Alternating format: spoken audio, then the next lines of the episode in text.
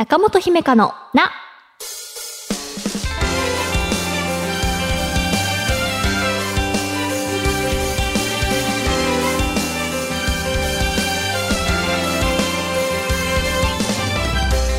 心理カウンセラーの中本姫香です。今回はリアクションのメールから始めます。中本さんおはようございます。第105回でメールを読んでいただいた毎日がサイリストです。同じ回のちょっぴり長電話でご相談されていたジニアンさんと私も似たような感情を持つことがあります。私は自分の子育てを後悔している思いが強いため、小さなお子様連れのご家族や昔子供と一緒によく通った場所、子供が昔好きだったものなどを見ると懐かしい気持ちや楽しかった思い出よりもあの頃にはもう戻れないという思いやあの時もっとこうしていればという思いから胸がぎゅっと締め付けられる感覚になります。中本さんとジニアンさんのお話を拝聴しいつか楽しかった思い出として懐かしめる日が来てほしいななどと考えたりしていました。いつも私たちの心に寄り添ってくださり本当にありがとうございます。という毎日がサイリストさん親御さんならではの共感ですね。ありがとうございます。実際にね子育てを体験した方の言葉っていうのはきっとねジニアンさんの心にも響いて励まされるはずです。同じ景色、うん、例えばねこう子供連れの親御さんとか公園とかを見ても感じ方は人それぞれでね個々の経験とかその時の心情で見え方が変わってくるんだなっていうのを毎日がサイリストさんのメールを読んでいて思いました。なんだかあれですねこうみんなでお悩みを聞いてでこう思うよとか自分もこういう時期だったことあるよみたいに励ましであったりエールであったり感想であったりね。っていうのがワイワイって言えてなんかあったかい番組だなってわたわた我ながら。思いました。いつもねこうやってメール聞いてリアクションのメールなんかもくださってありがとうございます。中本姫香のな最後までお付き合いください。募集中です。中本姫香のな。今回はお悩み相談のメールに答えていきます。一人目ラジオネームおゆさん。中本さんおはようございます。今日は自力で解消できない職場での辛さをお話ししたくご連絡しました。職場に2人も仕事中に完全に寝ている人がいる状態にかなりストレスを抱えています。そして片方は仕事中に堂々と使用で携帯を触る上に8時間労働中1時間近くお手洗いを理由に離席しています。困っているのは私が注意できる立場ではないことです。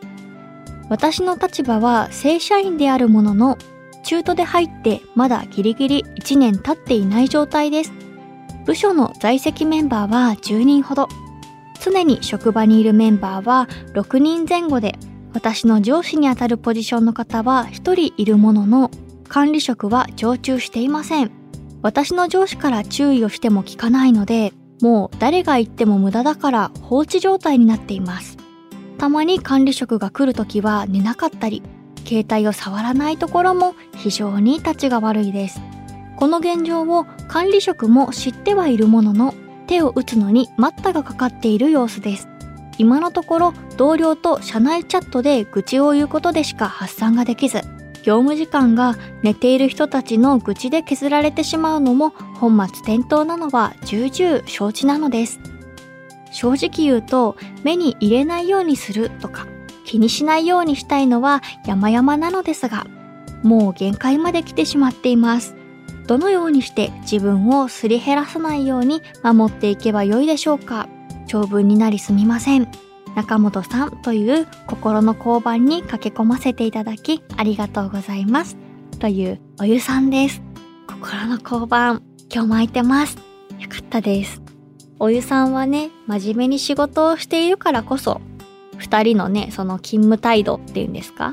目に余るようなね行動がストレスに感じてすごく疲労が溜まってしまっているんですねうん管理職の方がいる時にはちゃんとするってことはね、職場の他の方に迷惑がかかることだって自覚してるっていうことですもんね。お湯さんの他にもね、職場でおかしいなって思って愚痴が言える人がいるっていうのは、うーん、ちょっと良かったなと思いつつ、もうそれだけではね、発散しきれないほどのストレスになってしまっているっていうことで、組織としてね、その人たちを対処してくれないってなると、もう個人で動くしかなくなりますもんね。おっしゃっていたように、自分が気にしないようにできればいいって分かってはいるんだけれど、まあ、これ以上は耐えられないっていう時もね、ありますよね。お湯さんからその上司にあたる方にそのことをお伝えしてみるっていうのはどうかなって思ったんですけれど、まあその二人のことではなくてね、あのお二人が変わらないなら私が限界ですっていう感じうん。これはそのお二人に対する陰口とかではなくて、まあ正当な訴えかなというか、これによってね、お湯さんの心身の状態が損害というか、あの、ダメージが出てしまってはね、お仕事にならないじゃないですか。何か、なので、もう自分がしんどいですっていうことを言ってみるのはどうかなっていう。すでにね、上司が注意しても聞かないってことメールに書いてありましたが、その人たちがいることでね、周りのメンバーのこう士気が下がるっていうこととかも分かっていただけたらね、もう少しこう、管理職に行って何とかしないとっていう危機感が上司さんに生まれてほしいなっていうのを期待したいなって思いました。きっとお湯さんだけでなく他の方もね、あんまりこれ長く続くんだらもうここいるのしんどいかもって思ってる方いるんじゃないでしょうかね。うん。こういう時にね、こう職場でもなく、なんか直接利害のない第三者にね、ただただ感情をぶつけたいってなりますよね。なので私でよければ、そのやり場のない怒りとか、やるせなさとか、もうこれどこに持っていけばいいんですかっていう感情なんかもたくさん受け止めたいなっていうふうに思います。では続いてのお便りです。ラジオネームみなみさん。中本さんこんにちは。中本さんの優しい声やほんわかした雰囲気が好きでよくこのラジオを聴いています。私もご相談したいことがありメールを送らせていただきました。今年の春から社会人として働いており、もうすぐ半年になるのですが、もやもやしてしまうことがあります。職場では基本的な業務には慣れたものの、まだわからないことも多く不安を感じています。またサービス業のため休日が特に忙しく平日は落ち着いてできたことでも休日になると忙しさでパニックになり何かにぶつかりそうになったりお客さんの前でも疲れた顔をしてしまったこともありますまたまだわからないことも周りに聞かなきゃいけなかったり雑用を頼まれたらまずそれは絶対にやらなきゃいけないと感じることも多くミスをしてはいけないと思い詰めてプレッシャーを感じてしまうことがあります。また職場は淡々と仕事をする雰囲気で聞けば教えてもらえるものの年上の方ばかりでなかなか話しかけにくく少し孤独感を感じてしまうこともあります。上の方には気を使って話しかけてくださる方もいてそういう時は気が楽になります。休日は部屋で休んだり家族とご飯に行ったりして気持ちをリセットできているのですが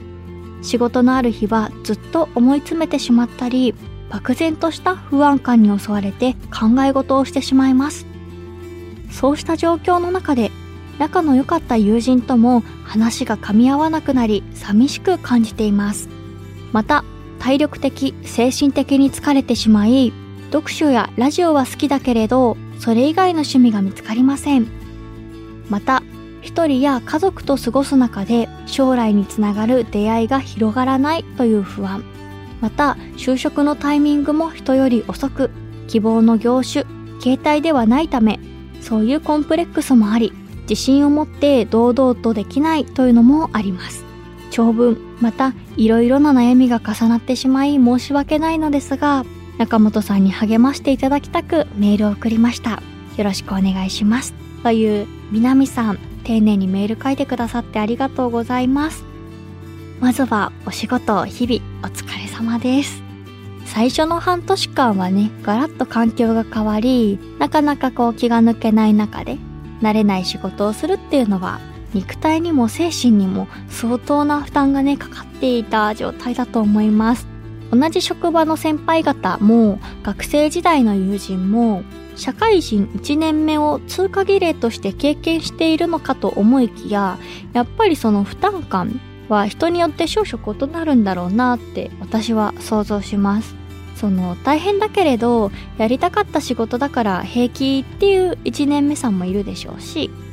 自分に向いてる仕事だからそれほど苦痛と感じないなとかね。なんかこう南さんはねまずとても忙しい職場であるっていうことで仲の良かったね友人と話が噛み合わなくなってきて同じ温度感で話せる仲間がいないっていうことだったりとか将来の不安とかコンプレックスとかたくさんの種類のね暗い感情が混ざり合って今気持ちの処理が追いついていないような状態なのかなっていうふうに思いました。なのでこうもう整理しきれない気持ちはねそのままもう全部羅列してメールに書くっていうのはすごくもうそれ大事なことだと思いますよ。そのまんま共有するぶつけるっていうね。私はその頑張っている人を励ます時にもっと頑張れみたいなことは言えないタイプなので南さんがねそういう熱いエールを求めているのだとしたらなんかあんまり期待に添えないかもしれないんですがこうもっともっと自分が辛い時は甘えたり人に寄りかかったりしていいんだと私は思います。気を使ってね話しかけてくださる上の方のご好意に甘えてね職場でホッとする時間を増やしてみるのもいいと思いますし弱音を一人で抱え込んでしまっているなら家族に少しね、まあ、心配させたくないなっていうことならばちょっと軽めな感じで疲れを吐き出してみるとか南さんのペースで少しずつ今の環境に適応していけたらそれでも花丸なんだと思いますよ。うん。きっとね入社当初と今の自分を比べると確実にお仕事においてできていることが増えてるでしょうから自分がね一番追いかける立場の社会人1年目っていうのは自信をなくしそうになるかもしれませんがそれでもね入社した時よりも今だし、まあ、夏の自分よりも秋の自分の方がより多くのことを吸収しているはずですからね。なのでこうそんな風に自分を評価してあげるとまたちょっと見え方変わってくるのかなとか。南さんのねお仕事のおかげで気持ちの良いサービスを受けているお客様がたくさんいらっしゃるっていうのはすごいことなのでね。自分の中で癒しが足りないなって時はもっともっと癒されることを思いつく限りやってあげてください。新しい趣味みたいな大きい出来事が思い浮かばない時はねなんか食欲を満たしてあげるとかなんか美味しいラテをちょっと飲んでみるとかあとは綺麗な景色綺麗なものをあの見てあげるとかね。なんか自分が喜ぶことを片っ端からやっていくっていうのはいいんじゃないですかね。なかなかねこう休日には落ち着けだとしてもお仕事に従事している時間の方が長いのが社会人ですからね。やっぱり疲れがね一旦リセットできてもどんどん溜まってしまいますよね。なので今回こんな風にメールを送っていただいてちょっとでも発散にそれがつながっていれば幸いです。電話で相談するコーナーをやっていますが電話は苦手だなという方はお便りで送ってください。あなたからのメールお待ちしています。この番組ではあなたからのお悩みを一緒に共有していきます。ぜひお便りお待ちしています。中本姫香の坂本姫香のな第113回いかがでしたか？今回はねお仕事されている方のお疲れであったりストレスであったり悩みであったりっていうのたくさん聞きましたがやっぱり皆さんお疲れですね。皆さんお疲れ様です。なんかこうなんでしょう？まあ、どの業界にしてもでしょうけれど、まあ、サービス業とかってねきっとそのコロナ禍で規制が厳しかった頃とかはお出かけ控えたりとかあったと思うんですがそういったのもなくなってきてねお客さんが元に戻ってきたからこそ従業員さんは忙しいしそれでいていろんな業界が人手不足だって言ってるのでねなんかこう自分何人分働いてるんだみたいなねことがいろんなところで起こってるんだろうなって思いましたしあとこう自分を支える柱自分のストレス発散みたいなものはこう多ければ多いほどね椅子の足をちょっと想像したんですけれどまあ1本だと心もとないし、まあ、2個の椅子もあんまりないかな。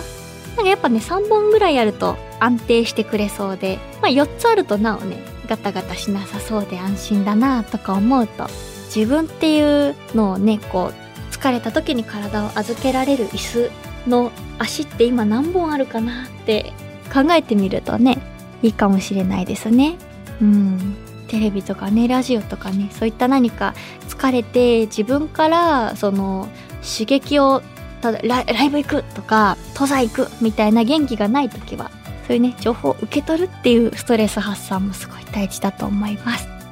えー、番組ではあなたからのお便りお待ちしています。ちょっぴり長電話のコーナーで不安や悩みを話したいという方は電話番号を必ず書いてメールを送ってください。私中本姫会の質問や番組の感想もお待ちしています。メールアドレスは中アットマーク JOQR.net naka アットマーク JOQR.net です。また Apple Podcast、